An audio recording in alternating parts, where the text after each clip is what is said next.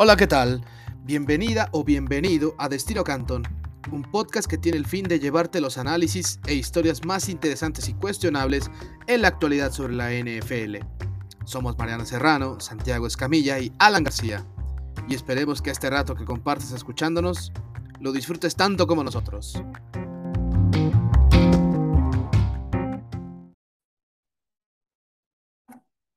Hola, ¿qué tal? Muy buenos días, buenas tardes, buenas noches a toda la gente que nos escucha desde sus casas o de donde quiera que se encuentren. Bienvenidas y bienvenidos a un episodio más de Destino Canton. Eh, aquí un servidor Alan García que les habla, acompañado siempre de mi estimado amigo y compañero Santiago Escamilla. Amigo, ¿qué tal? ¿Cómo estás? Yo la verdad voy a adelantar que no estoy muy contento, o sea, sí estoy contento por las circunstancias ajenas a lo que conlleva la NFL en esta mañana de viernes, viernes 23 de septiembre del 2022. Pero, pero bueno, es que lo de, es que, ¿cómo podrías? Mira, me alegra, me alegra que, que, puedas separar la derrota de tus Steelers del resto de tu vida y que eso no sea algo que te arruine la semana, el fin de semana, este, tus días de descanso nada de eso. Eh, creo que es muy sano y es algo que todos deberíamos de intentar hacer en la mayor medida de lo posible y me incluyo en, en, ese esfuerzo, porque a veces es un esfuerzo, nos, nos involucramos tanto con nuestros equipos que verlos caer y caer, perdón, pero tan, de, una forma tan mala como lo hicieron los Steelers ayer contra, contra los Browns, pues definitivamente decepciona, pero me da gusto saludarte y ver que estás contento más allá de eso, eh, porque la verdad es que la ofensiva de Matt Canada realmente e-, es, difícil este, que, que, seas feliz si tu felicidad está involucrada con la efectividad de una ofensiva de, de Matt Canada. Y también qué decir de Nick Chubb y, y, de los Browns, que ayer al menos en ofensiva se vieron bastante mejor de lo que, eh, y, y, se han visto durante estas tres semanas bastante mejor de lo que creo que todos hubiéramos pensado antes de la temporada, ¿no? ¿Cómo, cómo viste el juego eh, tú como aficionado de los Steelers? Eh, ¿a, quién le das más? Eh, quiero empezar con la ofensiva de, los Steelers. El, marcador final fue 17-29, aunque fue un juego más cerrado de lo que indica ese, ese resultado en general.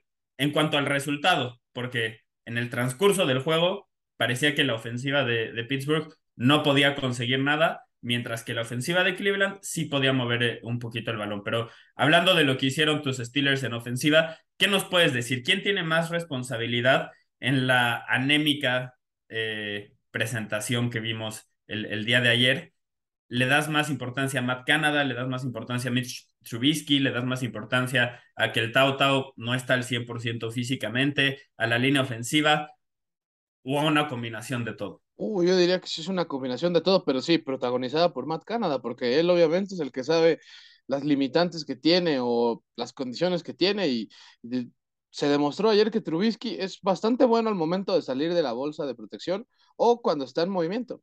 Eso sí, sin duda alguna, fue donde mejor se vio, que fueron las dos series ofensivas en las que Pittsburgh anotó este touchdown, que fue en el segundo cuarto. O sea, ahí básicamente hizo lo que quiso con la defensa de, los Browns.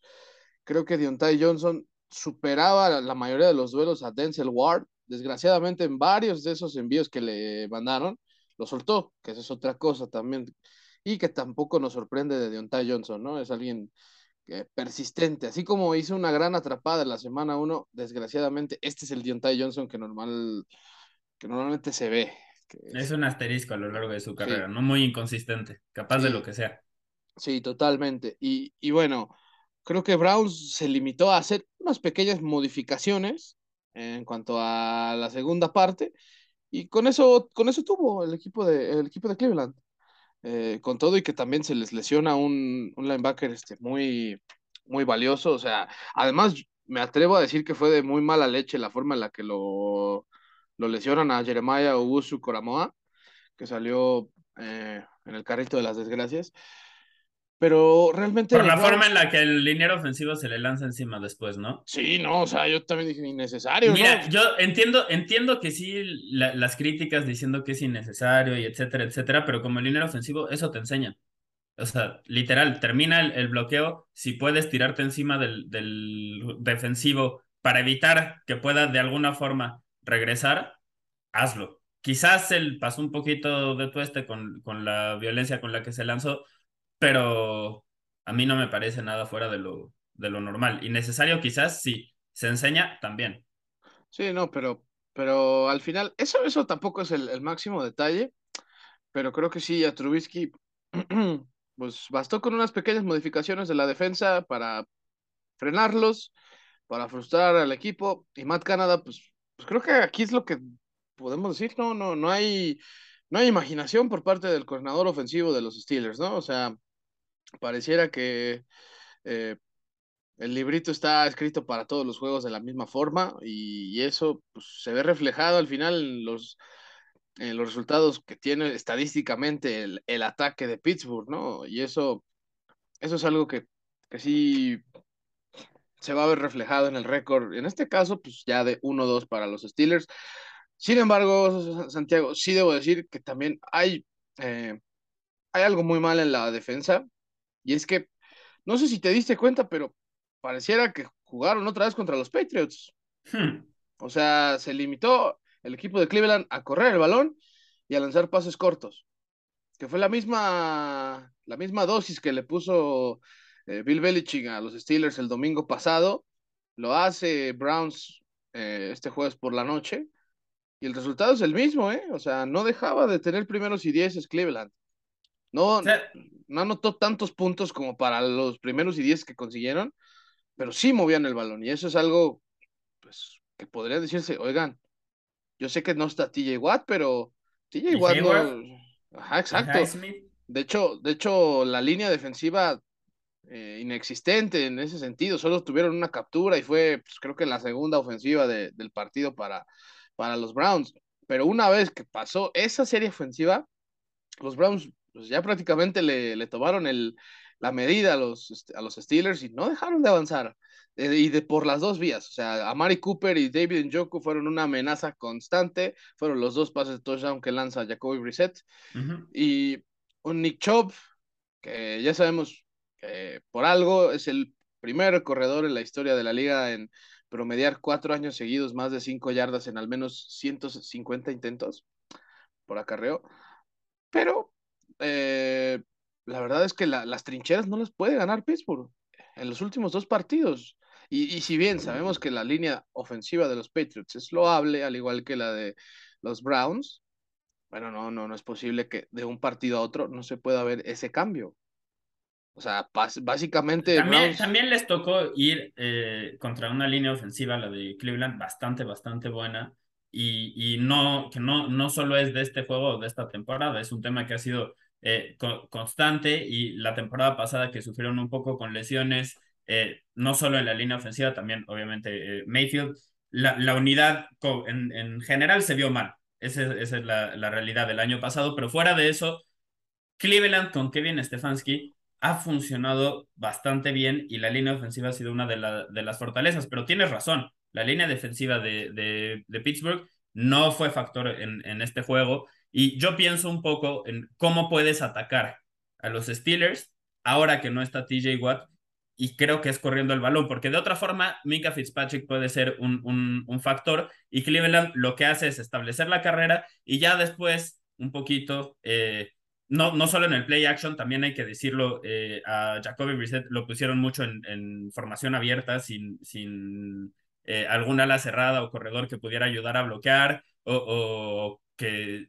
incluso eh, supusiera una amenaza de juego terrestre, o sea, cuando estás en una formación abierta, la defensiva sabe que vas a pasar el balón, no tienes de otra, a menos de que vayas a hacer un quarterback draw o algo así. Eh, pero Reset lo ha, lo ha manejado bien y la línea defensiva, al no ser factor, pues le da todo el tiempo del mundo a, Jacoby Brissett para lanzar los pases. Y yo ayer hablé contigo y te pregunté eh, un poco del juego, cómo te sentías y, y, comentaste que estabas enojado porque hicieron ver a Jacoby Brissett como un All Pro. Yo no sé si diría que, tan bien se vio volviendo a ver el, juego hoy en, la mañana, pero ciertamente no lo incomodaron en ningún momento. Y Jacoby Brissett, aunque no es un jugador que a largo plazo pueda ser titular si la línea ofensiva es mala, cuando lo protegen es muy efectivo y es un suplente que es de los mejores de la liga en ese rol. Si es tu titular, tienes que seguir buscando a un mariscal de campo eh, a, como de lugar y no puede ser tu respuesta a futuro. Pero como suplente es, es bastante bueno en, en, esa capacidad. Entonces, lo presionó solo en 4 de 33 intentos de pase.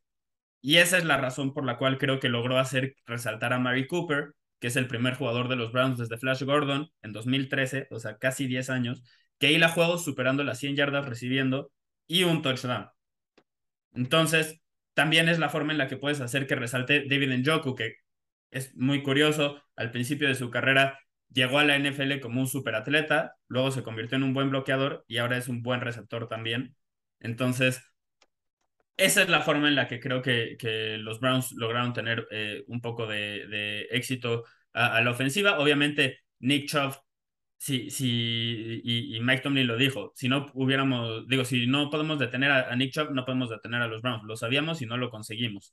Tuvo 113 yardas, un touchdown, 86 de las yardas que consiguió fue después del primer contacto. Entonces, no solo era un tema de que la línea defensiva no pudiera afectar el pase, sino como tú lo dijiste, tampoco podían hacer nada en contra de la carrera. Entonces, eh, esos terminaron eh, siendo, eh, creo yo, al menos en ese lado del balón, eh, los factores que, que, marcaron este juego. Y a la ofensiva, lo que tú decías de, Chubisky, que quiero resaltar un poco, eh, es que fue muy efectivo lanzando el movimiento, fuera de la bolsa de protección. Consiguió 138 yardas fuera de la bolsa de protección, 69 dentro de la bolsa de protección.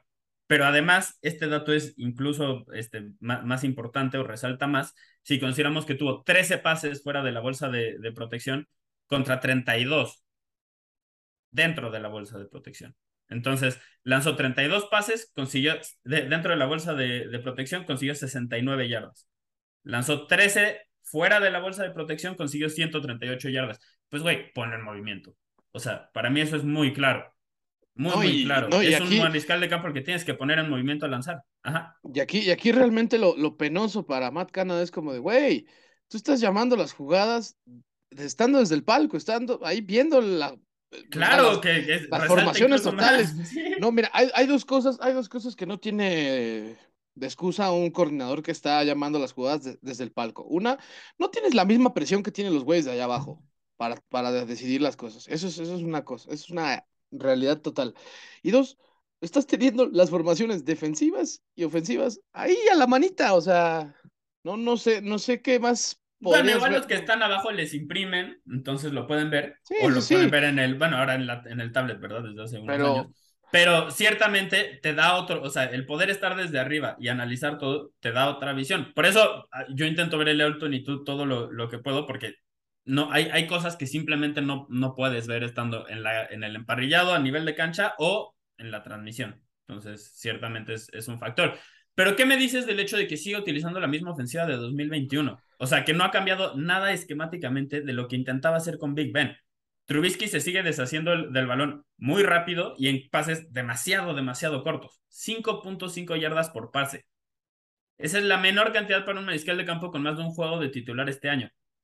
Es, y, y es una constante que sigue de Big Ben, pero Big Ben ya se retiró, entonces, ¿por qué no ha cambiado eso? O sea, parte de la razón por la cual nos emocionaba a nosotros un poquito ver lo que podía hacer Trubisky con los Steelers era que iban a tener una ofensiva más dinámica y eso no ha sucedido. Sí, no, porque si, el esquema, es el mismo, si el esquema es el mismo, pues ahora sí que aunque la mona se vista de seda, mona se queda, ¿no? Exactamente. La, verdad, la verdad es que no sirve de nada, teniendo una línea ofensiva que si bien creo que se ha dedicado a proteger a Mitch Trubisky bien, porque creo que es lo bueno que hace esta línea ofensiva, eh, pues no es una que esté experta en abrir los bloqueos para Najee Harris, no es una experta que pueda hacer un pases pantalla de más de 15, 20 yardas. Y eso debería conocer más Canadá, que es el que tiene estos muchachos todo, todo el tiempo. O sea, él entrena con ellos ya que como él manda las jugadas, él es el que básicamente entiende qué tipo de jugadores tiene. Bueno, si es que los entiende, ¿no? No, no, claramente no lo entiende porque sigue intentando forzar a Trubisky a ser un, lanzador dentro de la bolsa de protección. o sea, como, la cual claramente no es su fortaleza. Y no es una, un tema que, que, que ha, resaltado o que hemos notado eh, en esta etapa, en estos tres juegos con los Steelers solamente, sino que acarrea desde su sus cuatro años en, en Chicago. Así que eh, cuatro o cinco como titular, ya me hice bolas un poquito ahí. Pero eh, el chiste es que sí, no ha modificado eh, este coordinador ofensivo, Matt Canada, la ofensiva con respecto al año pasado y eso limita un poco o un mucho lo que puedan hacer, porque además no está, no está poniendo a, sus jugadores en, en, la posición para tener éxito, en la mejor posición para tener éxito. En fin, ¿algo más que quieras añadir del, del, Thursday Night o pasamos a nuestro análisis, a nuestra previa de, de la semana 3? No, pues eh, ya solo creo que para toda la gente que sea fan de los Steelers y que nos esté escuchando, eh, sí me gustaría decir que noches como la de la del jueves, en la que Pittsburgh pierde, pues bueno, sí cala, porque creo que Pittsburgh no debía perder ese partido. Creo que era ganable por las circunstancias que tiene Browns en este momento. Sin embargo, también dense cuenta que Pittsburgh no aspira a nada este año. A lo que aspira es a ver si tiene ya a su coreback del futuro o si es simplemente un año de transición en el que Mitch Trubisky va a montar el equipo. Así que en ese sentido, piensen mejor en eso y, y que pues ojalá Matt Canada, si sigue haciendo las cosas así, bueno, pues que sea su gira del adiós, realmente. Y suenan las alarmas, ¿eh? Suenan las alarmas en Pittsburgh. Sí, o sea, literalmente sonaron. en Pittsburgh en esa. sí, acá, acá en esa, qué, qué, buen timing, ¿eh? O sea, pareciera que estamos acá sincronizados en ese sentido. Todo fue un shot que nosotros pusimos claramente, era sí, sí, claro, un efecto dramático porque suenan las alarmas en, en, en Pittsburgh. Y no, yo solo para complementar un poquito lo que estás diciendo, creo que tienes razón. Este año para los Steelers, y a ver, no todos los equipos pueden ser competitivos, o sea, no todos pueden pensar en que están para, para un Super Bowl, y eso está bien. Como aficionados tenemos que dejar de pensar que si nuestro equipo no es campeón al final del año fue una temporada de fracaso. Eso no, no, no siempre sucede, y si vemos las cosas así, entonces, pues, no me, o sea, yo me voy a deprimir un montón. Mis equipos tienen 35 años combinados sin ser campeones. Pero no se trata solo de eso, se trata de muchas otras cosas más. Y en el caso de los Steelers, tú le diste al clavo. Si logran salir de esta temporada con su mariscal de campo del futuro, es una temporada exitosa. O sea, acaban de salir de, ¿cuánto, cuánto fueron? Casi 20 años con Big Ben eh, como mariscal de campo. Es, una leyenda, es un jugador que, que, que marcó época en el equipo. Entonces, reemplazarlo no es sencillo y simplemente no ser un basurero en fuego después de que se va un jugador así, es, un, o sea, e, es, algo que, que, vale la pena reconocer. Los Steelers son medianamente competitivos a pesar de que se les fue el mejor jugador de los últimos 25 años o, no sé cuánto tiempo estuvo este Big Ben en, en total. Pero no están poniendo a los mariscales de campo que tienen en una situación en la que realmente puedan evaluarlos. Eso es la parte que a mí me, me preocupa. Si Matt Canada no modifica y no pone o a Trubisky o a Pickett, que también es muy bueno fuera de la bolsa de protección, o es una de las cosas que intenta hacer por lo menos, si no logra identificar eso y modificar la ofensiva y un poco eh, alterar lo que, lo que intenta hacer para, para que esté en empate con, con, las fortalezas que tiene este, sus mariscales, entonces pues no vamos a ver algo diferente. Los Steelers van a seguir siendo una ofensiva anémica y, y, pues esta va a ser una temporada perdida. Espero que no sea el caso, espero que logren modificar las cosas. Y ojo con Cleveland, que si pues sigue ganando partidos, pues el regreso de, de Sean Watson eh, parece ser que va a llegar en un momento oportuno, que Recordemos que pues, el señor no juega pues, desde 2020, ¿no? Claro, entonces no podemos pensar que va a llegar a un, a un nivel altísimo. A ver qué pasa con, con, con Brissett. Eh, él lo está haciendo bien. Totalmente. Y ahora pasamos entonces a la previa de los juegos del domingo, donde ya vamos a tener nuestros picks, que yo puedo decir desde así por adelantado que sí me mamé con elegir a los Jets, pero a la vez pues no me fallaron y, ojalá, así, pueda pasar cada vez que pues, me, toque comprometerme con un equipo bulto, ¿no? Oye, así, así, así me sentí yo ayer porque tengo una, una quiniela en la que participo eh, con, con primos, con mi hermano, este, amigos, etcétera, y en esa puse a los Browns y dije, neta, estoy poniendo al, eh, al equipo que acaba de, este, calabacearla contra, contra los Jets, pero pues me hicieron quedar bien, al menos en esta ocasión es, tienes razón, es raro cuando apuestas por uno de esos equipos y no, no terminas quedando como idiota. Pues eh, pero esta semana no, nos ofrece algunos juegos que la verdad no les vamos a mentir y los dejamos hasta el final, van a ser bastante malitos. Eh, ya desde ahorita se, se, los podemos adelantar, pero hay otros que van a ser unos verdaderos juegazos. No, pues hay, que empezar con el que para mí es el juego de la semana, ¿no? El juego, el juego de la semana, sí, porque por ejemplo, el, el Monday Night que uno pensaría que va a ser buenísimo, va a ser bastante, exacto, Dallas contra los Giants, bastante malito. Pero no vamos a hablar de eso, vamos a hablar del Bills contra Dolphins, que, a ver, este es un juego que tradicionalmente no estaría catalogado como el, el duelo, el enfrentamiento de la semana, porque apenas es la tercera ocasión en la historia en que estos equipos se enfrentan con al menos dos juegos de ventaja sobre el punto 500. O sea, siendo muy buenos. Si estás dos juegos arriba del punto 500, normalmente la, percepción que se tiene en torno a ti es que eres un equipo que puede pelear por el Super Bowl. Esto había pasado en 1982, luego pasó en 1992, o sea, 10 años entre una y otra, y luego 40 hasta el 2002, 30, perdón. no, y tengo que dejar de hacer matemáticas en vivo. Eh, y también resalta el duelo entre posiblemente los dos mariscales de campo en mejor momento. Eh, un, dos de los tres, si consideramos que Jalen Hurts también eh, ha hecho un, una labor bastante, bastante buena esta temporada, pero Josh Allen contra Tua Tagovailoa es el duelo entre los dos mariscales de campo que lideran la NFL en touchdowns y en rating de mariscal de campo. Además, Tua está 8-1 en sus últimos nueve juegos, pero nunca ha derrotado a los Bills. Entonces, vienen dos equipos con tendencias bastante, bastante positivas, pero está el hecho de que los Bills parecen tenerle tomada la medida en el pasado a Tua Tagovailoa. Aje, ¿tú crees que los Bills, al menos la defensiva contra la ofensiva de Miami, le va a seguir teniendo tomada la medida o ya cambió con Mike McDaniel? Ya van a poder tener éxito en ese sentido. Híjole, bueno, es que además hay que tomar en cuenta que no va a estar Micah Hyde en este partido. Eso es una baja muy importante para Buffalo. También Qué Jordan bueno que lo haya resaltado. Sí, no, es que, o sea, la verdad es que Micah Hyde es la razón por la que quizá todavía no, este... Eh, ¿Se extraña a Davis White? ¿Es lo que vas a decir? Sí, sí, totalmente. O sea, no iba, iba a decir yo, pareciera que Davis White podría aguantar otro poquito claro. lesionado si estaba Micah Hyde. Yo sé que también está Jordan Pryor, que es un gran safety. O sea, para mí, Bills tiene el mejor, la mejor terna de safeties en la NFL.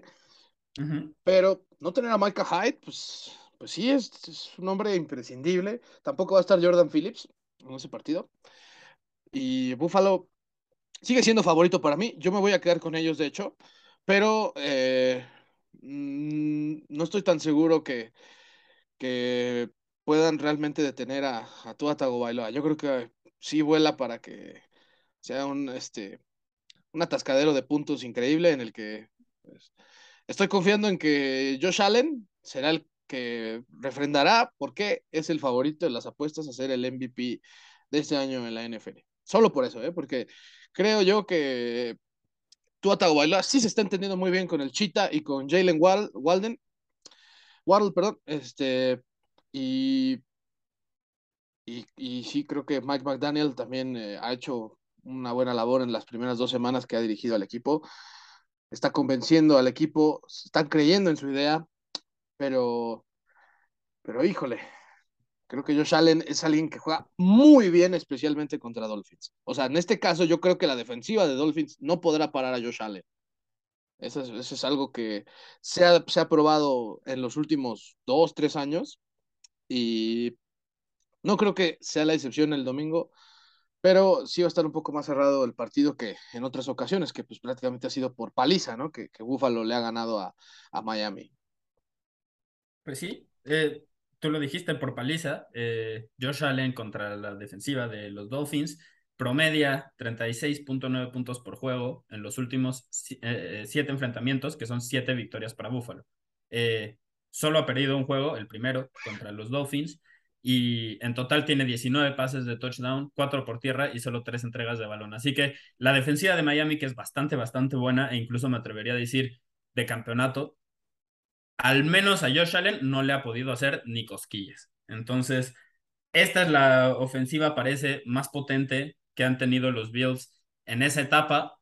Y Miami ha mantenido la base de los últimos años, aunque sí añadió a Melvin Ingram. No sé si sea suficiente eso para eh, cambiar o, cargar la balanza hacia un lado. Von Miller, eso sí quiero, quiero resaltarlo, eh, volví a ver el, juego de, de, los Bills contra los Titans, porque luego los juegos que cubres en, en el momento son eh, los que menos, al menos esquemáticamente, puedes explicar qué, qué, fue lo que sucedió, porque andas corriendo con tantas cosas eh, que no, no te da tiempo o chance de, de analizarlo bien. Entonces lo volví a, a, ver más a detalle. Y la línea defensiva de Buffalo es una cosa de locura.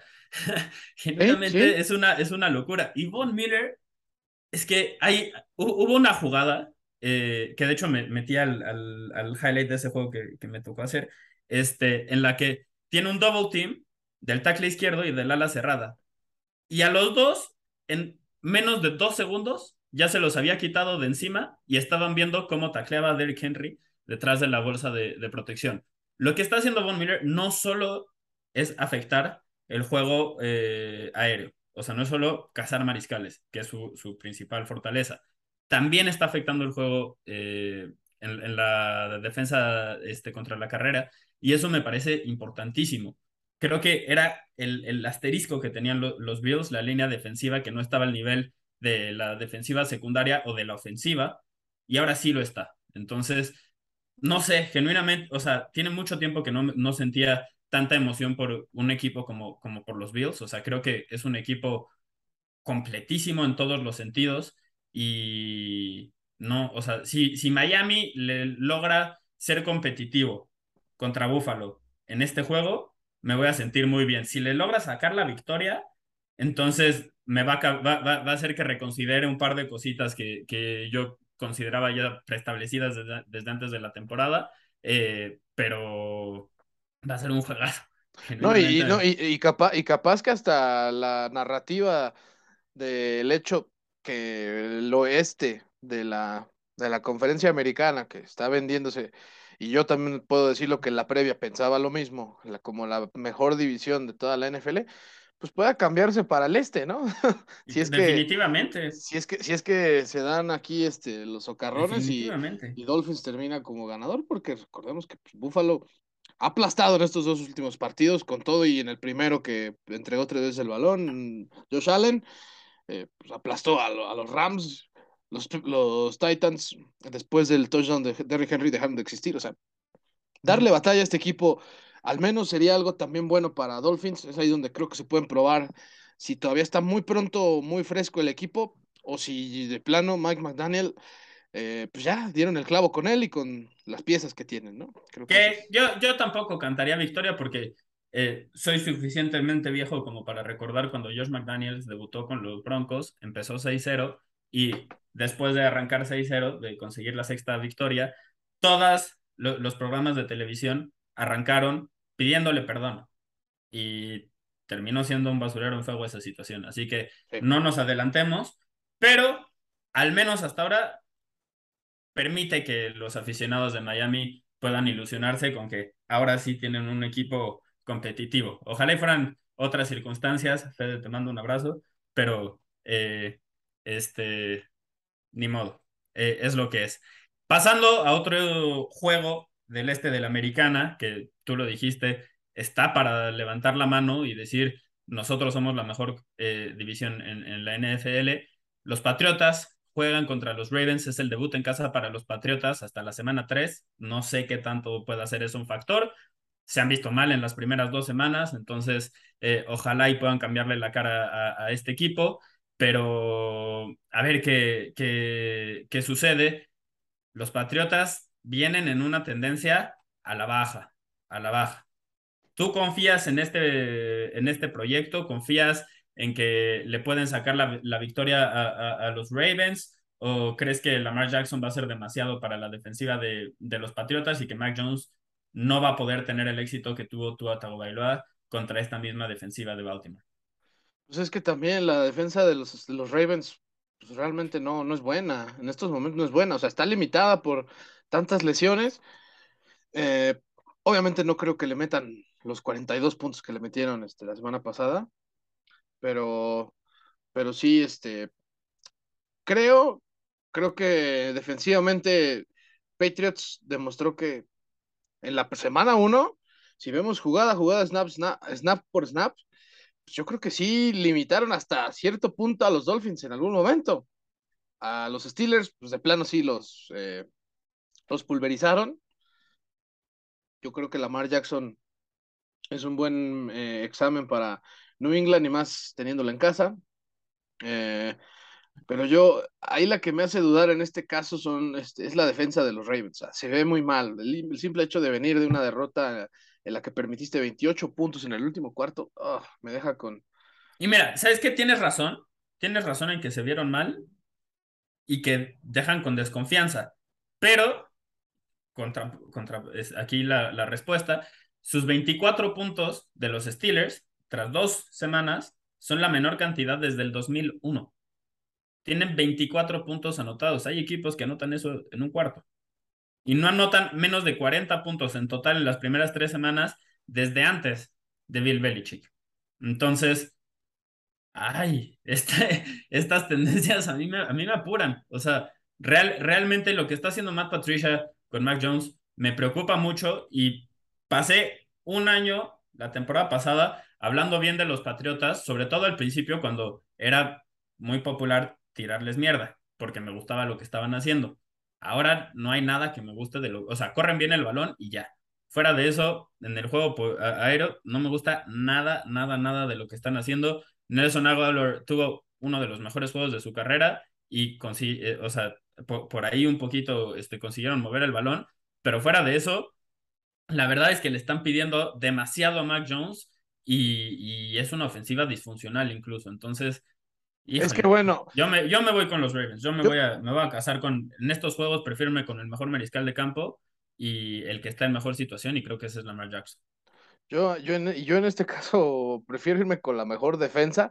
Y es que el, el error que yo sí he visto y que incluso se lo he dicho a mis amigos eh, que le van a los Patriots, que es bastante mal, mal, o sea, una bizarra y mala decisión esa de poner a Matt Patricia de coordinador ofensivo. O sea, mmm o sea, hasta incomoda verlo en las tomas a él siendo el que llama las jugadas. Porque no, no, de veras es, es, es increíble. Es como si vieras a, a, Pep Guardiola en el fútbol jugándole al defensivo. No, no, no, terrible. No, es algo. Ah, hasta, hasta me da un poco de cringe, pero, pero creo que aún así le pueden mover el balón a una defensa que pues, sí, dio pena y vergüenza, ¿no? y, y, bueno, Vamos a, pasar, vamos a pasar al otro partido entre Chiefs. Ah, solo, solo, quiero un último apunte. Ojo ahí que Bill Belichick está por em, empatar a George Halas en el total de, de, victorias para un entrenador. Creo que está un par, pero es algo que puede suceder esta temporada y sería. y va a suceder, seguro. Ajá. Pues, o sea, si siguen, si sigue esta ofensiva así, quién sabe, ¿eh? porque además están con una, un calendario bastante, bastante complicado, pero no, estoy exagerando no necesita tantas victorias. Y lo de Belichick, eh, estamos viendo el ocaso de la carrera, creo, y espero estarme equivocando, pero creo que estamos viendo el ocaso de la carrera de uno de los mejores entrenadores de la historia. Y me gustaría que lo apreciemos eh, mientras todavía podemos, porque pues ya nos queda poco tiempo de, este güey. Y, y siento que es uno de esos entrenadores de los que vamos a estar hablando toda la vida. Sí, bien. Y en muchos casos, ¿eh? para bien y para mal, porque mucha gente sabe, sabemos que no, no, es, no es el agrado Bill Belichick de mucha gente, pero... Pero, pero es el tipo de entrenador que lo, odias, pero si llega a tu equipo en ese momento dices, ¡ay, Bill! Sí, sí, totalmente. Pues pasamos a un duelo que pues, parece ser de hasta cierto punto de transición para Chiefs. Híjole. Y voy a decir de transición. Se van a volver a enojar con nosotros, los aficionados de los. No, no, es que, es que por favor, o sea, un poquito de eh, autocrítica con, el, con los Colts. O sea, aquí sí, aquí sí yo quiero irme directamente con esos que, que se han molestado con esto. o sea. Un abrazo primero y gracias por escucharnos. Sí, sí, claro, eso, eso, eso, sin duda. O sea, aquí no es, aquí no, el ataque no es personal, sino es con argumentos y, y basándonos en lo, no, y basándonos en lo que hemos visto, porque tampoco es como que, como que fuera de la noche a la mañana. Yo, aunque yo sí he, Yo sí, este.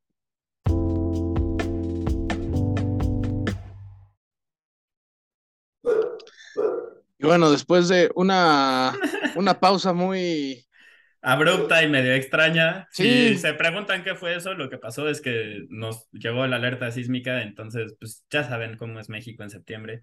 Sí, y sobre todo pues, vivir en la capital en septiembre sí no es como lo más grato, al menos desde el... O sea, para mucha gente desde el 86... Es una rumba constante y no de las padres. desde el 85 y para mucha gente desde el, este, desde el 2017 también. Eh, así que una disculpita en ese sentido.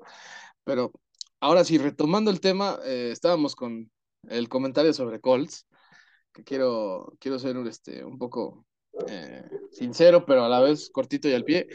Pues eh, la, la, la, constancia, sea, yo sí he estado en contra de Frank Reich desde el fin de la temporada pasada, pero si ya también me pongo a ver los dos partidos que le he visto a Colts en, este, en esta campaña, pues, pues es que sí, Colts está haciéndolo muy mal.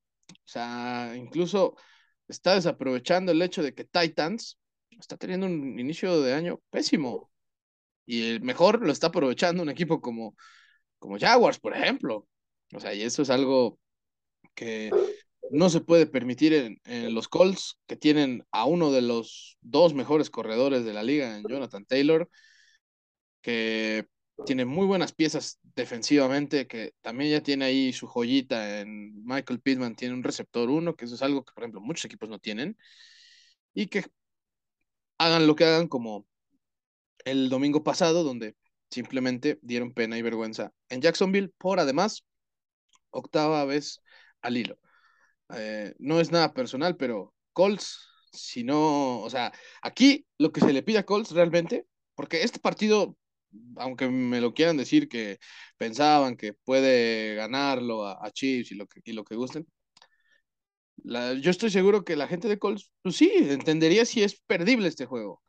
Pero aquí lo que en todo no, bueno, todos los equipos que enfrenten a Kansas City creo que tienen que eh, pensar que es muy, muy, probable que salgas con la creo E incluso Buffalo, o sea, cuando te enfrentas a un jugador como Josh Allen o como Patrick Mahomes, cualquier cosa que no sea la derrota es, o sea, o, perder por mucho, más bien, eh, lo, lo, tomas como algo positivo, casi, casi. Entonces, eh, creo que ese debería de ser el mindset de los aficionados de Indianapolis, sobre todo considerando los antecedentes de su coordinador defensivo, Gus Bradley, contra Patrick Mahomes. Es el, clientazo, ¿no? De... Clientazo, 17 touchdowns contra dos intercepciones nada más, y esto tiene que ver con que un, un tema que hemos hablado mucho eh, eh, en este podcast y ha sido la forma en la que las defensivas de la NFL han buscado contrarrestar las jugadas grandes de los Chiefs, que ha sido utilizando a dos safeties profundos o a dos safeties y a cuatro este, jugadores del perímetro en, total. Eh, el tema de Bradley es que ha utilizado a un jugador nada más, un safety, un profundo, el 72% del tiempo. En comparación, el resto de las defensivas utilizan eso alrededor de la mitad porque obviamente también tienes que intentar defender la carrera en algún momento. Y su rating, el de Patrick Mahomes, es el más alto en la NFL contra ese estilo de defensiva desde que entró a la liga. Entonces, aunque no hay un plan para decir así se detiene a Patrick Mahomes, hay un plan para decir así un poquito lo limitas y con suerte logras ganarle el partido, porque eso es lo, a, lo que aspiras. Y Gus Bradley esencialmente dice, no, ni mergas, yo voy a hacerle como yo sé hacerle. Entonces, eso en, en, el pasado ha significado putizas de los equipos de Patrick salvo, el último face to face, ¿no? exactamente. Que, aparte, recordemos. No, es que el último de los Colts, tú dices. Sí. No, en ese todavía no tenían a Gus Bradley porque él estaba con Las Vegas la temporada ah. pasada. Entonces, el, último enfrentamiento de los Colts contra Kansas City lo limitaron a 13 puntos, que es la segunda menor cantidad en la carrera de Mahomes. Pero, pero, no era el coordinador defensivo que tienen actualmente. Sí, ¿no? Y, recordemos que también Marlon Mack tuvo quizá en ese día pues, uno de sus mejores de su carrera, ¿no? Partidos. Ya para que, ya para que ni se acordara uno que Jacoby Brissett era el coreback titular de otros. Pero, pero sí, o sea, aquí lo creo, lo que yo creo que a Colts le puede servir muy bien es que le compita a una ofensiva que pues, busca el Super Bowl. Eso es algo que creo que podría salir con buenas notas si es que pierde de una forma pues, digna, ¿no? Y no ese 24-0 espantoso de la semana pasada. Y mira, creo que necesitan urgentemente que Michael Pittman Jr. regrese y también que Alec Pierce eh, pueda producir o pueda generar algo en su temporada de novato, porque fuera de, de Doolin no tiene nada, absolutamente nada en el juego aéreo, no hay opciones. Campbell no lo utilizan cuando está sano y cuando no y, nunca está sano, entonces eh, tampoco es alguien en quien puedas confiar. Y a ver, a ver qué sucede. Eh, benchearon a su tackle izquierdo en el último juego. Eh, pusieron al, novato de tercera ronda que de, de Austria al tackle y a ver si eso les ayuda un poco a mejorar en la línea ofensiva, pero creo que los dos coincidimos en que no va a ser en este juego y que los Chiefs se van a llevar el, el enfrentamiento contra unos Colts que desde nuestro punto de vista van a arrancar 0-2-1. Que pues eso sí, no, no, no lo vi venir, para ser sincero. la temporada pasada sí, esta no. Porque la temporada pasada empezaron con un calendario muy, muy difícil. Esta creo que Texans Jaguars estaba. Estaba pues muy loable el 2-0, ¿no? Muy, muy probable, muy posible. Asequible. Pero bueno. Eh, ahora vamos a una revancha de un partido de la temporada pasada. Recordemos que Bengals, que pues, terminó quedándose con el banderín de, del norte de la AFC. Bueno, eh, uno de sus partidos que perdió en la temporada pasada fue contra Jets en Nueva York. Y ahora pues tratarán de vengarse de esa derrota este domingo cuando vuelvan a ir a, Nueva York, a MetLife Stadium, a enfrentar a los Jets. Pero ahora en unas condiciones que estoy seguro que ellos no veían de esa forma. Con un récord de 0-2 y, eh, y bueno, es el quinto subcampeón del Super Bowl en las últimas 25 temporadas que arranca así su siguiente temporada, con 0-2. Y bueno, eh, para un dato más escalofriante, de esos cinco, solo uno terminó con récord ganador, que fueron los Seahawks en 2015. Pero aquí que, o sea, yo me voy por Bengals, Santiago, yo me voy así de, ley con los Bengals. No creo que se permitan perder tres juegos seguidos. Eh, sin embargo, pues no deja de alarmar el hecho de que la, la línea ofensiva de los, los Bengals pues, pareciera que está peor incluso que el año pasado, ¿no? O va a un eh, ritmo, o va a un ritmo en el que, a un ritmo en el que neta, neta, neta, pues, eh, pues es como para echarle la bendición a Joe Burrow cada domingo, porque un mal golpe, ¿no? Aquí sí estoy hablando en serio. no, nos lo vuelven a romper, ya pasó una vez. Sí, sí, sí, y 13 capturas en, este, en dos semanas. Yo entiendo que enfrentar a Micah Parsons y a TJ Watt en las primeras dos semanas no es nada sencillo, pero 13 capturas, o sea, 13 ah, capturas, o sea, es algo que, por ejemplo, ni siquiera los Buccaneers le permitieron eso a Micah Parsons este, en la semana 1, por ejemplo. Los Patriots. Que estaban con varios eh, jugadores lesionados en la línea ofensiva y se quedaron sin Donovan Smith a medio juego. Sí, sí, eh, sí. A, ver qué, qué sucede. El, el récord en las primeras tres semanas de captura son 20 a David Carr. Robert Sala, sus defensivas, saben ponerle presión al mariscal de campo. Si algo hacen bien, es eso. Y aunque en Nueva York no ha, no ha lucido eh, como, como sus defensivas de San Francisco, tienen las piezas. Entonces es, es cosa de que las circunstancias eh, se conecten porque el potencial está ahí. Y, y, a ver, digo, se presten, no se conecten. Este, entonces, a ver qué, qué sucede. El tema es que yo coincido contigo, creo que los Bengals se van a llevar el partido, porque más allá de lo que pueda hacer la defensiva de los Jets contra la, línea ofensiva de, Cincinnati, los, la defensiva de los Bengals es una cosa muy, muy, muy buena. O sea, realmente creo que este año han perdido por los problemas en la línea ofensiva y no por lo que han dejado de hacer en, el lado defensivo del balón. Eh, me, me, gusta bastante su defensiva secundaria. Eh, Trey Hendricks sigue jugando bastante bien y no confío en lo que pueda hacer Joe Flaco. Eh, en este punto de su carrera creo que es un mariscal de campo funcional, pero limitado, y los Jets lo están utilizando como si fuera Brady en su prime. Han intentado 103 intentos de, de pase, que solo Brian Sippy en 1981 lanzó más en sus primeros dos juegos. O sea, es a un nivel histórico lo que está lanzando Joe Flaco, pero es Joe Flaco y son los Jets. Entonces, eh, no, no, eh, eh, esto no es garantía de, éxito y sobre todo contra una defensiva como, como los Bengals, yo creo que van a lograr forzar un par de, entregas de balón, lo van a lograr presionar y, Cincinnati se debería de llevar este, este juego sin demasiadas complicaciones y por haber dicho eso, seguramente esta va a ser la sorpresa de la semana.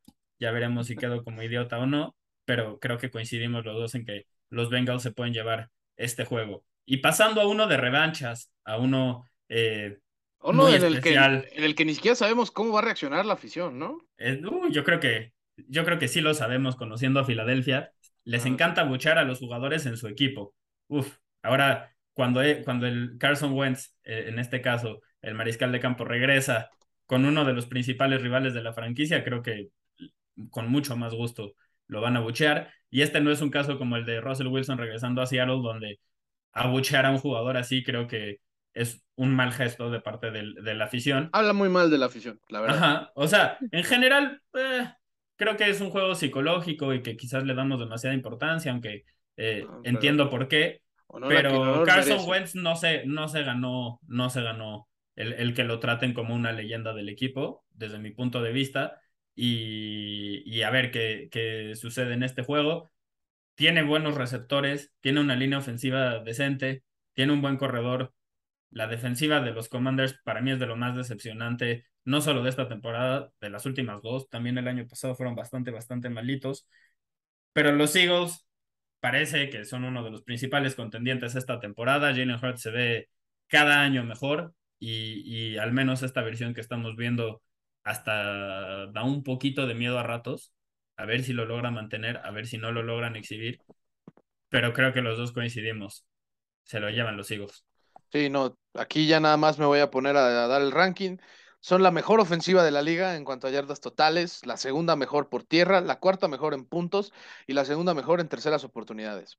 O sea, eso está cañón contra una defensa que es la número 28 en cuanto a, yardas totales, la número 27 en cuanto a puntos permitidos y la número 28 contra la carrera. O sea, si tienen a Miles Sanders, a Boston Scott y a Jalen Hurts en su fantasy, pues prepárense para, para cobrar, ¿no?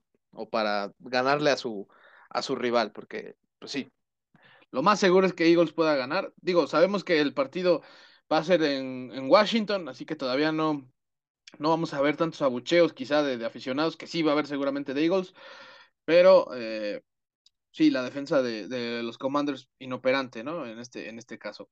Y ahora, otro duelo muy interesante y que estoy casi seguro que ninguno de los dos equipos se veía en esas circunstancias eh, de 0-2 para esta semana, hablando de Raiders que va a visitar a los Titans, unos Titans que créeme que desde la semana 1 cuando perdieron contra los Giants se quedaron en shock y el shock les duró toda la semana siguiente porque no se presentaron en, en Buffalo y unos Raiders que vienen de eh, dejar ir una ventaja de 20-0 y pues así que esas, esas, esas luego duelen, esas luego calan, ¿eh? la verdad. Un Derek Carr que eh, sabemos de sus limitaciones. Sabemos que... Oye, pero viste, eh, esa, hablando de sus limitaciones, ¿viste el quote que, tenía el coordinador defensivo de los Titans sobre Derek Carr? Dijo, físicamente sí. es muy parecido a Josh Allen, solo que a él le gusta jugar más desde la bolsa de protección. Creo que ni, ni la esposa de Derek Carr creo que físicamente es similar a Josh Allen, pero ahí... Eh, de, de, la escuela de Bill Belichick de dar un cumplido demasiado exagerado al rival de la semana, ¿no?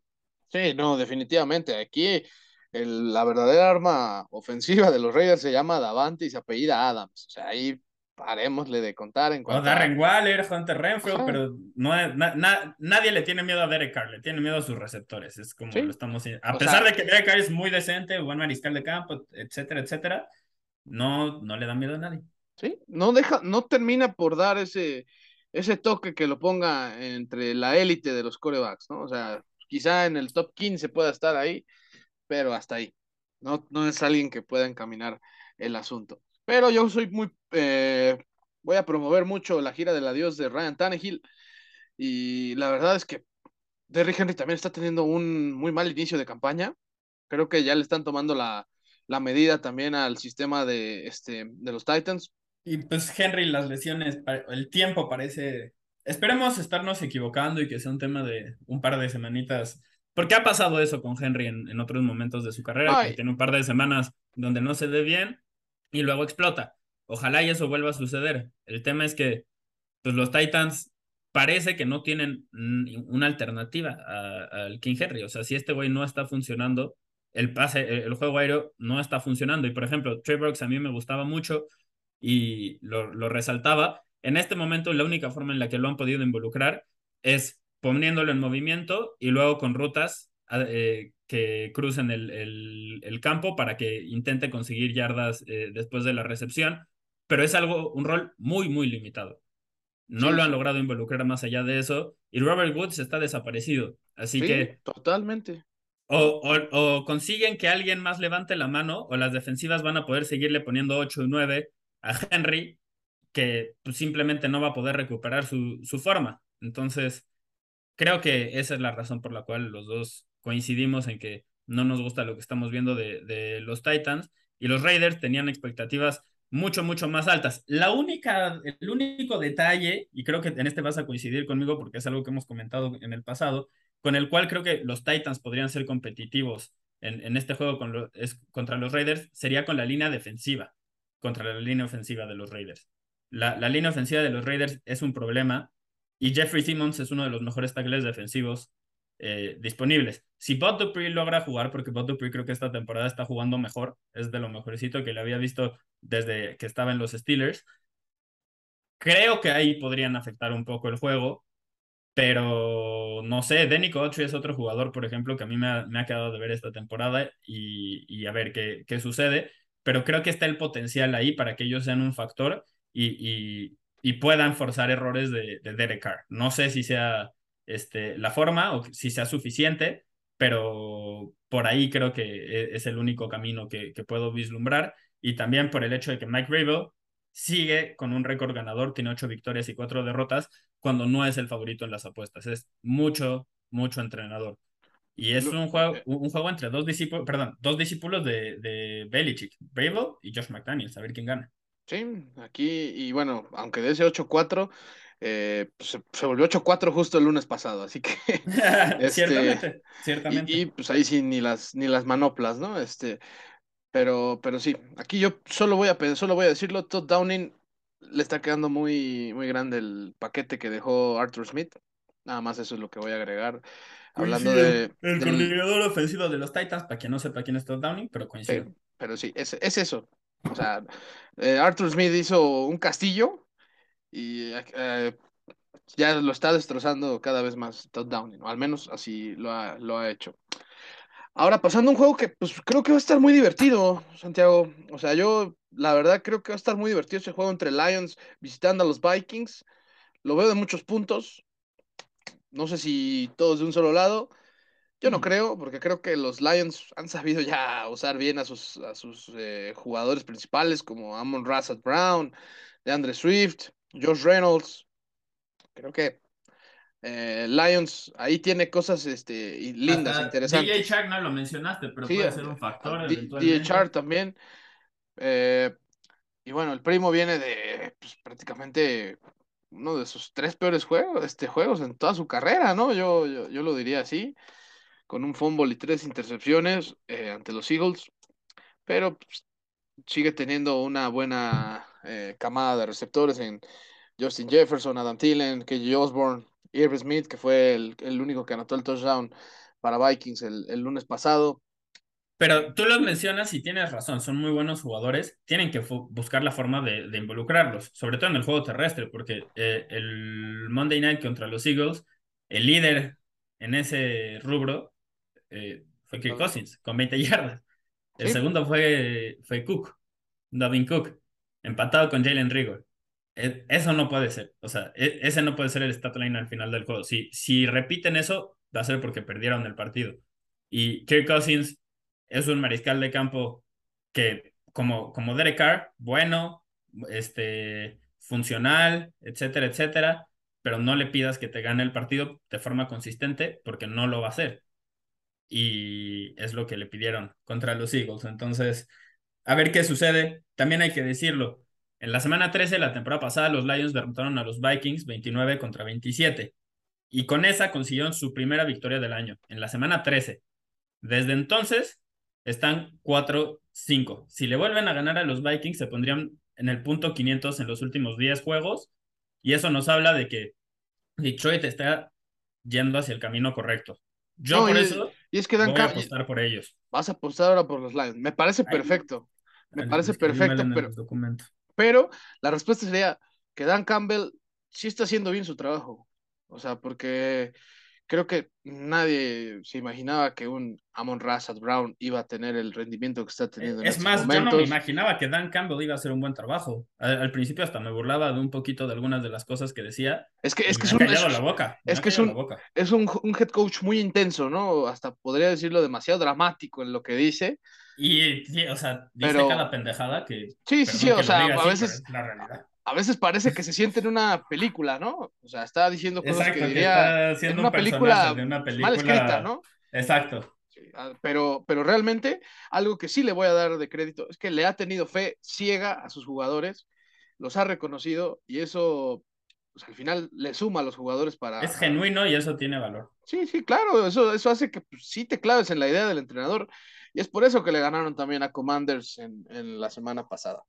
Así que... Oye, y, y, pasando a, dos juegos que no, con los que se concluye la, este, el, slot tempranero, ajá, de este, estoy hablando del Texans contra Bears y Saints contra Panthers, dos juegos que creo que no emocionan a nadie y que si no es en el Red Zone, muy poca gente, a menos de que le vayan a estos equipos, les, les va a estar poniendo la atención. en la realidad y lo siento si, si le van a los Texans, a los Bears o a los Panthers, son equipos que no van a ir a ninguna parte. Los Saints los dejo aparte. o sea, no, no creo que estén al mismo nivel. Su defensiva es muy buena, tienen piezas, armas a la ofensiva, pero sabemos que la lesión de James Winston, o sea, cuatro fracturas de la espalda no sanan de un día para otro. Es un tema que le va a seguir afectando toda la temporada y hasta que lo, eh, yo creo, hasta que lo, ya lo desactiven el resto de, de la temporada. Incluso yo consideraría hacerlo ya, viendo lo que hizo en, en la semana 2, porque el nivel que está mostrando Winston en este momento no es más alto que el que te puede dar Andy Dalton y si estás poniendo en riesgo pues su salud, o sea, no, no sé tú, pero si yo tengo cuatro fracturas en la espalda y estoy jugando contra 11 güeyes pagados por pegarme en cada jugada, pues, yo, tendría mucho miedo, así que a ver qué, qué sucede eh, en esa situación, pero parece que son cuatro equipos que no ilusionan a mucha gente y hablando del, del Texans contra Bears, posiblemente las dos ofensivas más limitadas de la NFL en este momento. Así que puede que sea un juego de, de, puntos bajos, pero no porque las defensivas son particularmente buenas. Así que en el Texans contra Bears y en el Saints contra Panthers, ¿contra quién te vas a hacer? Digo, ¿con quién te vas? No contra quién. ¿Con quién? creo que por las limitantes de Texans, yo sí me iría con los Bears, aunque Texans creo que ha dado eh, competitividad a sus rivales. O sea, creo que Está muy mal que Broncos haya ganado solo por una posesión a, Texans, pero para Texans es una buena noticia. Eh, no obstante, creo que eh, Bears sí va a poder aprovechar eh, el hecho de estar en casa, el hecho de que también su coreback es mejor y espero que mejore mucho, mucho el plan de juego que tuvieron la semana pasada los Bears. Creo que no puede haber uno peor y si hay uno peor, meto directito al se mamó de la semana, este, al coordinador ofensivo de los Bears, pero, pero yo sí eh, le, estoy, le estoy dando ese voto de confianza a Justin Fields. Y, de este, y respecto a Saints, ah, yo creo que eh, el panadero nos ha quedado de ver en Carolina y nos va a seguir quedando de ver. Si lograron limitar la, la defensiva hasta cierto punto a Tom Brady una vez más este, la semana pasada. Yo creo que sí lo va a poder hacer también con Baker Mayfield, pero no espero muchos puntos en ese partido. Es más, en ninguno de los dos espero muchos puntos. Pero, pero creo que Saints tiene una mejor defensa y es por eso que me decanto por, por el equipo de Nueva Orleans. Pues yo me voy con los Texans, creo que la defensiva, tú resaltaste lo que pueden hacer y las limitaciones que, que tienen los Bears. Justin Fields tiene 28 intentos de pase, Ningún otro equipo del NFL tiene menos de 28 pases completos. Justin Fields no tiene 10 pases completos esta temporada, más allá de la línea de golpeo. Es, no, o sea, no, no sé cómo puedes construir una ofensiva en torno a eso. Y hablando de los Saints contra los Panthers, Matt Rule va a ser despedido.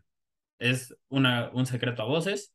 Me sorprendería mucho que logren eh, levantar este barco. Ben McAdoo fue una contratación sin inspiración para la, el puesto de coordinador ofensivo y, aunque tienen algunas piezas, no la saben usar. DJ Moore tiene 6 recepciones, 86 yardas y un touchdown nada más. La línea ofensiva de, este, de Carolina, la, por el lado izquierdo, bloquea muy bien la carrera. En el pase todos son malísimos. Y bueno, eso es un problema. Entonces, eh, pues sí, yo me voy con los Saints porque por lo menos tienen una buena defensiva. E incluso eh, si Winston no logra terminar el partido y tienen que utilizar a Dalton, creo que ya dejen claro cómo me siento al, al respecto. Pasando a los juegos tardíos, eh, creo que aquí hay algunos duelos muy interesantes. Por ejemplo, está el Jaguars contra Chargers, que enfrenta a Justin Herbert eh, contra Trevor Lawrence, que Justin Herbert es todo lo que hubiéramos querido que Trevor Lawrence fuera desde, que entró. Ajá, exactamente. Eh, pero, habiendo dicho eso, Lawrence ha mejorado, ha mejorado bastante y las primeras dos semanas se, se vio diferente, sobre todo contra los Colts. Entonces, veremos qué, qué sucede. La defensiva de Jacksonville tiene cinco intercepciones y, híjole, ¿eh? o sea, no, no estoy diciendo que sea tan buena como, como la que este, logró llegar al juego de campeonato en 2017, pero tienen bastantes piezas. Y, por ejemplo, Josh Allen, el, el falso Josh Allen, el de los Jaguars, el dinero defensivo, eh, es uno de los jugadores que ha volado más debajo del radar, por así decirlo, o sea, como que no mucha gente le está dando mérito cuando ha jugado bastante, bastante bien esta temporada.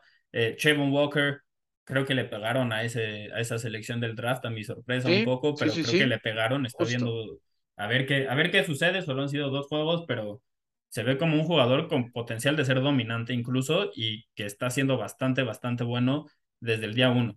Entonces, y completo sobre todo. Entonces, interesante ver qué sucede ahí. Y, me atrevería a decir también que a Christian Kirk le están pegando, ¿eh? Al contrato, el, señor. Pues a, ver, a ver. Yo, o sea, yo creo que se vale decir que está jugando bien y que está superando las expectativas, mientras también aceptamos todos y concordamos en que le están pagando demasiado y ah, que no vale es lo otra que cosa. Le están pagando. Pero si cumple, la verdad es que pues ahí puede decir Jacksonville, pues cómo, cómo justificas que no lo hice bien, ¿no? Eso nada más. Eso nada más. también hay que, hay que decirlo de, de los Jaguars. Tienen que demostrarnos, o sea, eh, por mucho tiempo han sido muy disfuncionales. Entonces le ganaron a los Colts en Jacksonville. esa, incluso dentro de la disfuncionalidad, ha sido la norma en los últimos años. Tienen que demostrarnos que pueden ser consistentes con este nivel más allá de un par de partidos. Y también con lo que tú mencionabas de Christian Kirk. Habiendo dicho eso, yo le pongo mucho asterisco, voy a elegir a los Chargers, pero, sí, pongo muchos asteriscos porque quiero ver a Justin Herbert, ¿no? También. Exactamente, porque si es Chase Daniel, mi pick cambia de sí, totalmente, y eso y, y también quiero, quiero ver qué tan limitado está, está Justin Herbert, porque la lesión que tiene, o sea, no, no es un tema menor, así que eh, veremos, veremos qué sucede, sobre todo contra una línea defensiva que lo puede golpear como es la de los Jaguars, por eso resalté a Trayvon Walker, eh, por eso resalté este, a Josh Allen, también tiene a Feli Fatokasi, que es muy bueno, en fin, hay, hay varios jugadores. A ver qué sucede. Entonces, elegimos a los Chargers, pero con ese, ese asterisco los dos, ¿no? Hasta ver cómo está Justin Herbert y nos reservamos el, el, el, derecho de decir después, no, no, no, vimos venir esta victoria de los Jaguars a leguas, porque si, etcétera, etcétera, si, si no está sano Justin Herbert. Sí, eh, sí. Y, parece, ser que va a estar lidiando con esa lesión. Pero ahora, Por mucho tiempo. Pasando ahora a un muy buen duelo divisional, los Rams contra los Cardinals. Yo creo que es uno quizá el partido más este, atractivo junto con el de Packers, Buccaneers a las 3.25. Pues qué esperar de, de los Rams y de los Cardinals. Los Cardinals salvaron un partido que también del otro lado dejaron de hacer muchas cosas. No sé si eso les fuera a pasar con los Rams, la verdad no lo creo. Eh, no obstante, está, es en Arizona el partido, así que eh, eso los vuelve este, pues, no tan descartables, pero sabemos que eh, Sean McVay, si hay un cliente que tiene especialmente en su carrera, es Arizona. Solo ha perdido una vez contra Arizona en 10 de 10 partidos. Así que, pues bueno, se sabe, se sabe del potencial de esta plantilla. Eh, sin embargo, sí, sí hay que decirlo, este, Cardinals viene inspirado, viene de una remontada, la quinta este, mejor en su historia, un 20-0 se, repuso, y creo que además de de la lesión que tuvo, por ejemplo, James Conner, creo que su, su otro corredor, Darrell Williams, el ex jugador de los Chiefs, lo hizo bastante bien. Kyler Murray, eh, eh, básicamente él solo remontó ese partido. Aquí yo creo que eh, Sean McVay le tiene muchas tablas por delante a Cliff Kingsbury. Eh, yo quiero, ahí estoy, estoy queriendo poner como factores en la mesa, pero no, no, no, no, no encuentro muchos. La verdad es que creo que Rams se va a llevar este partido, este, no voy a decir por paliza, pero quizás sí de manera contundente. La verdad, yo coincido, coincido en todo lo que dijiste. Si quieren saber más de lo que pienso de la ofensiva de Cliff, Kingsbury, pueden echarse el episodio post que hicimos y la sección del Se mamó hacia el final del episodio, donde hablamos a detalle de todo lo que nos parecía que estaba haciendo mal, porque está, son varias cosas. Entonces, yo coincido contigo, los Rams deberían de llevarse este juego. McVay le tiene tomada la medida a Cliff Kingsbury y creo que eso no, no, no ha habido nada más allá de que Kyler Murray pueda volver a este, sacar las papas del fuego como lo hizo contra Las Vegas, eh, creo que también los Rams se lo van a llevar. Así que eh, pasamos al siguiente juego. El Packers contra Buccaneers. Son, es un juego entre dos equipos que para mí son ultra, ultra, ultra similares. O sea, todavía no estoy seguro de que no sean el mismo equipo. Y te voy a explicar eh, por qué pienso esto. Los dos tienen a mariscales de campo veteranos, los dos tienen a mariscales de campo que han ganado MVPs más de una vez. Ninguno de los dos tiene receptores sanos en este momento. Los líderes disponibles para cada equipo. De hecho, para Tampa Bay había elegido a Russell Gage y desde entonces eh, salió que no ha progresado de, su lesión y va a seguir limitado. Entonces, quizás ni siquiera es Russell Gage. Eh, y en el caso de Tampa Bay, digo, de los Packers es Sammy Watkins, el líder receptor.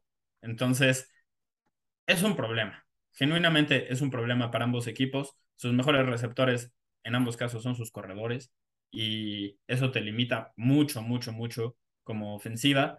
Pero ambas franquicias tienen defensivas muy sólidas, con una línea defensiva que puede detener la carrera y además puede presionar al mariscal de campo, con defensivas secundarias fuertes, eh, oportunas que interceptan balones y que fuerzan eh, eh, este, entregas de balón. Entonces, y, con linebackers que son bastante buenos también, bastante, bastante buenos. entonces, reitero, no estoy seguro de que no sean el mismo equipo porque están construidos e de la misma forma e intentan hacer prácticamente lo mismo. Solo como apunte, Brady necesita 78 yardas para llegar a las 85 mil en su carrera, algo que seguramente va a suceder, pero está puesto el juego para que el mejor mariscal de campo lo gane, porque todo lo demás parece estar muy, muy nivelado. Habiendo dicho eso, ¿tú con quién te vas, Aje? Yo me voy a ir con Packers y lo voy a decir por qué. Eh, estamos en lo correcto, creo que los mejores receptores de ambos equipos son sus corredores y creo que en ese sentido ¿Quién tiene mejores eh, corredores receptores? Green Bay. En cuanto a AJ Dillon y a Aaron Jones, creo que los dos pueden cumplir perfecto esa, esa, este, ese espacio, eh, esa necesidad que se, que se requiere para el partido del domingo. Eh, no olvidemos, insisto, la última vez que Rodgers visitó Tampa le fue muy mal, pero no creo que vaya a ser así esta ocasión. Y, bueno, es, yo, sí raro, con, yo voy con Green Bay. Ajá, una, una de estas cosas, tienes razón que le fue mal la última vez. Una de esas tendencias raras eh, son los números de Rodgers en Florida. No lo puse porque yo no creo que sea algo verdaderamente, o sea, es como el dato ese de que los Dolphins tienen, no me acuerdo cuántas victorias consecutivas contra mariscales de campo que tienen no en el nombre, o sea, no importa, está cagado, pero no importa.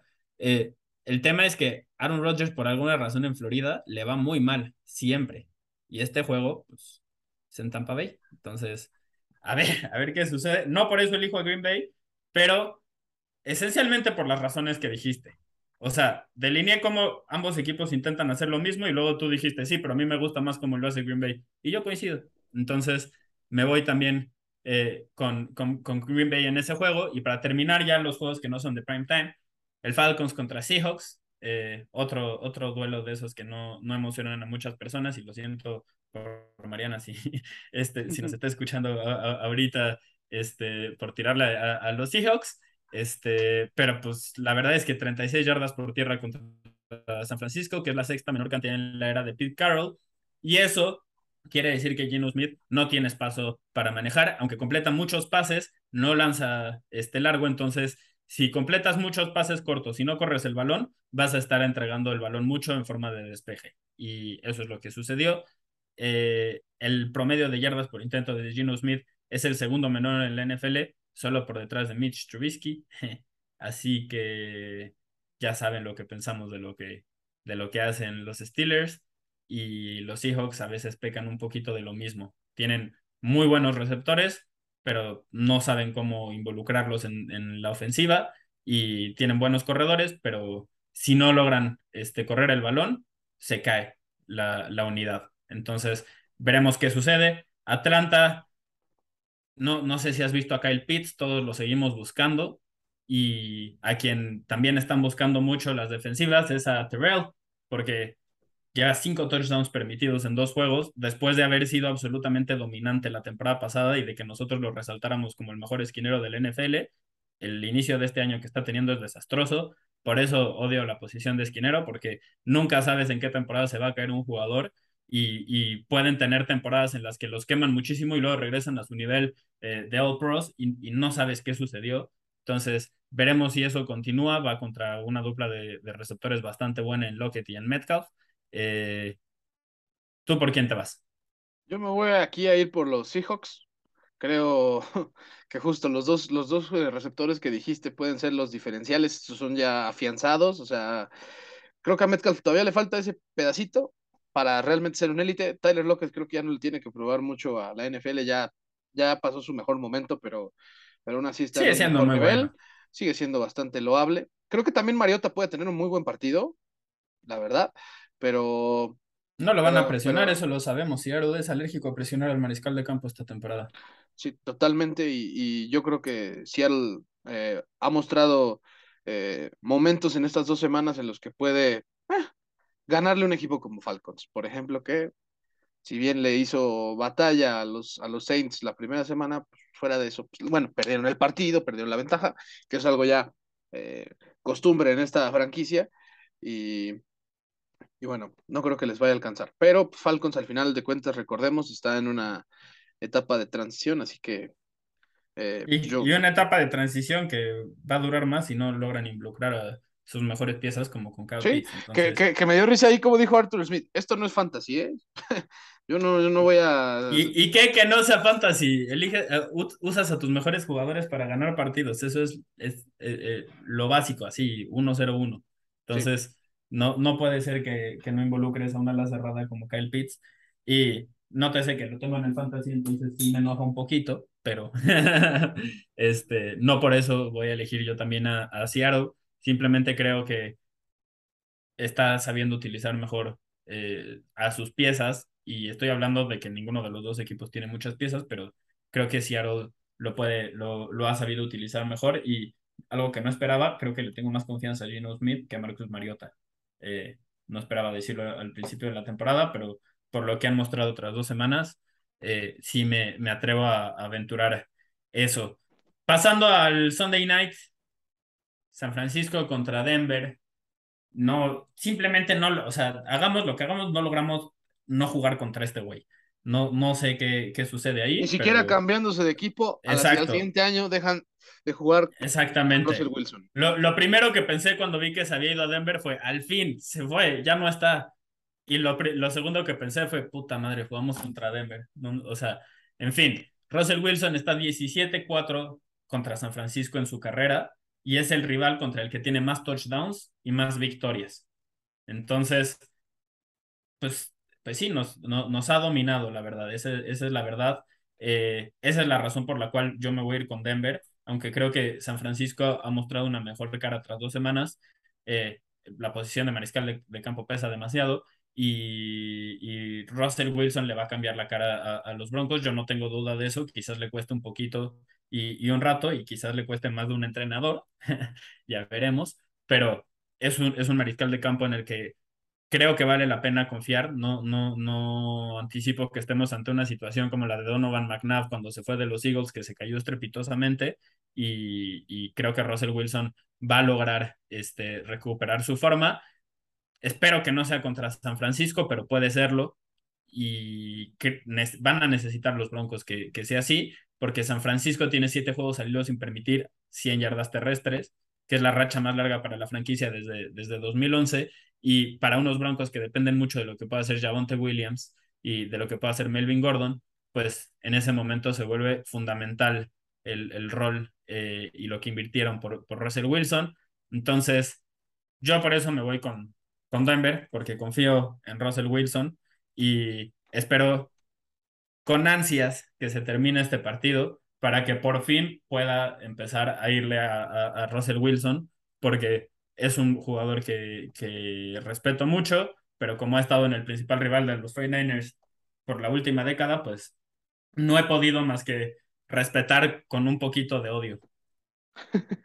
bueno, yo me voy a ir con los Broncos porque yo desde la primera semana, antes de la primera semana, dije que los Broncos ingenuamente este, podían llevarse su división. También hay que ser lógicos con lo que decimos, con lo que hacemos.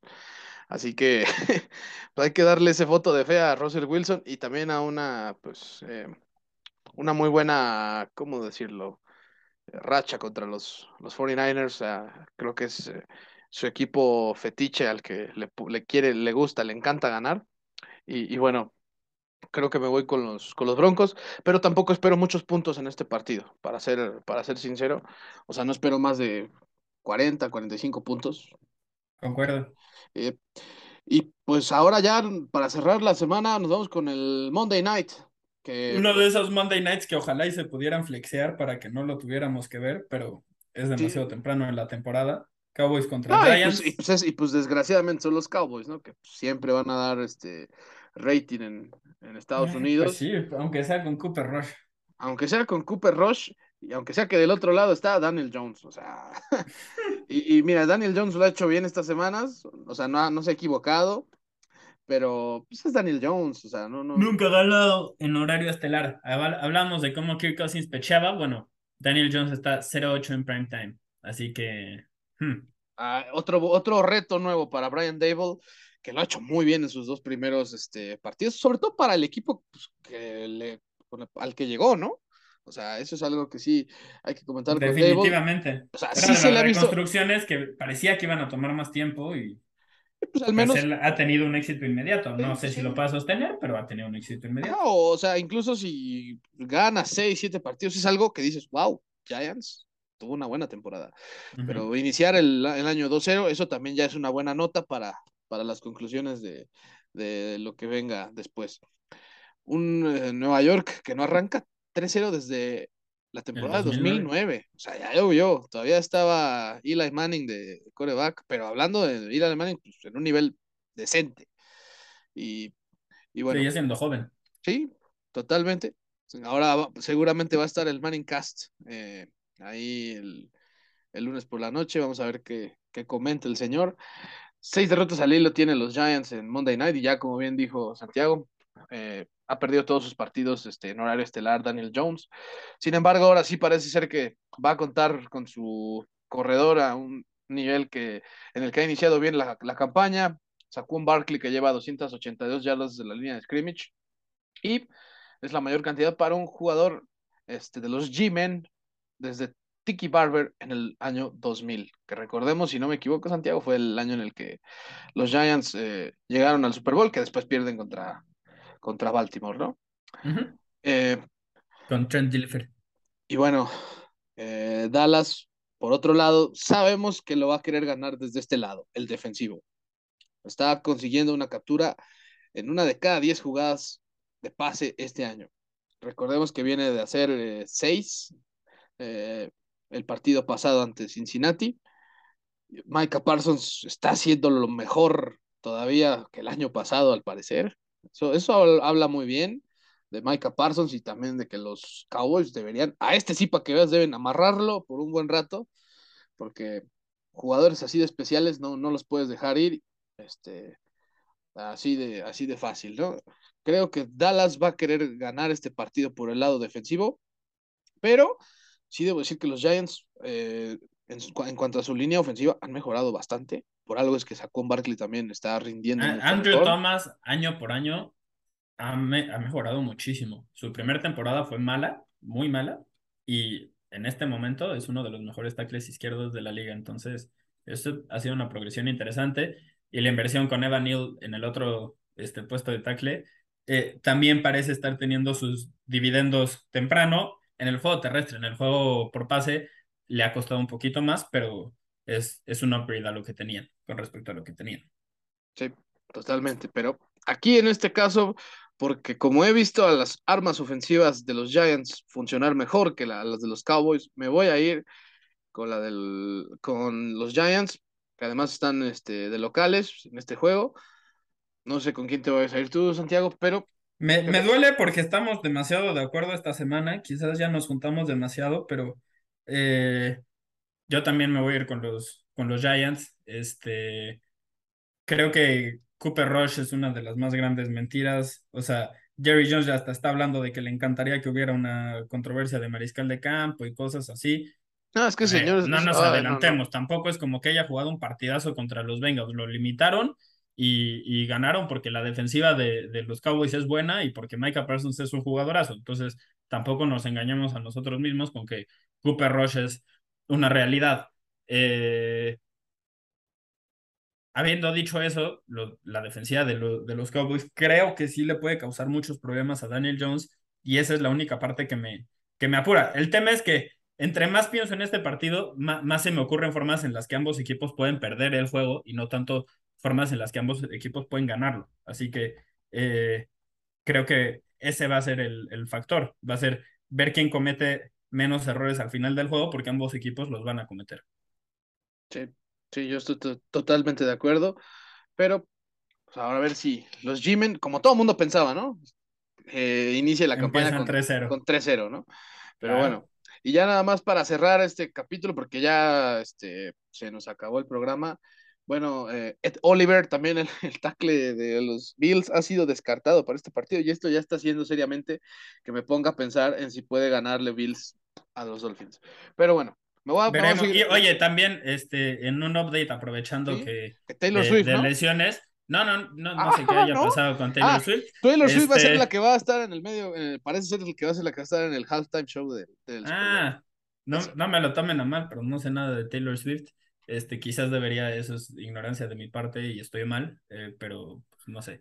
Eh, el tema, no, yo lo que iba a mencionar es que este Shaq Leonard de, de los Colts no va a poder jugar contra los Chiefs, lo, lo extrañan mucho esa defensiva. El que sí va a poder estar es Michael Pittman. Entonces, parece que sí va a estar disponible y, y, eso a mí me da un poquito más de confianza en que podamos ver una ofensiva funcional de, de Indianapolis. Ojalá. Ojalá, y aunque por un momento dije Shaquille Leonard, pero, ya, ya recordé que este, este bultazo se cambió el nombre, el ex Darius Leonard, ahora es Shaquille Leonard, es una baja muy en su, en, en su defensa, leí sobre ese tema y él dijo, a mí siempre me han dicho Shaq Leonard, ustedes no investigaron cómo me llamaba y me empezaron a decir Darius. Entonces, creo que él simplemente después de cinco años tuvo el valor de decir, oigan, es que como me dicen no me llamo. O sea, bueno, sí me llamo así, pero no me gusta. Y eso tiene, tiene valor, no es como Robbie Anderson que se lo cambió de, no, eh, ahora es con Y, ahora quiero que sea con IE. Eh, ¿Qué? Es Robbie, te sigues llamando Robbie. En fin, este, pues eh, ese es otro tema. Pero, bueno, ya quedando las, las últimas para un domingo de NFL más y un lunes por la noche más de NFL. Eh, esperemos que les haya gustado el episodio. Ay, perdón por el percance de la mitad del capítulo, por que la tierra se pone un poquito loca, pero gracias. Ciudad de México en septiembre no, es, no está en nuestras manos. Sí, no, totalmente no, pero, pero bueno, Santiago, muchas gracias por acompañar en este espacio a este servidor y pues también mucha gente, muchas gracias a la gente que nos escuchó, un abrazo enorme y, esperemos que sigan estando al pendiente de la mejor liga del mundo. Así que, eh, Santiago, te mando un abrazo. Igualmente. Así que, damas y caballeros, hasta la próxima. Hasta luego.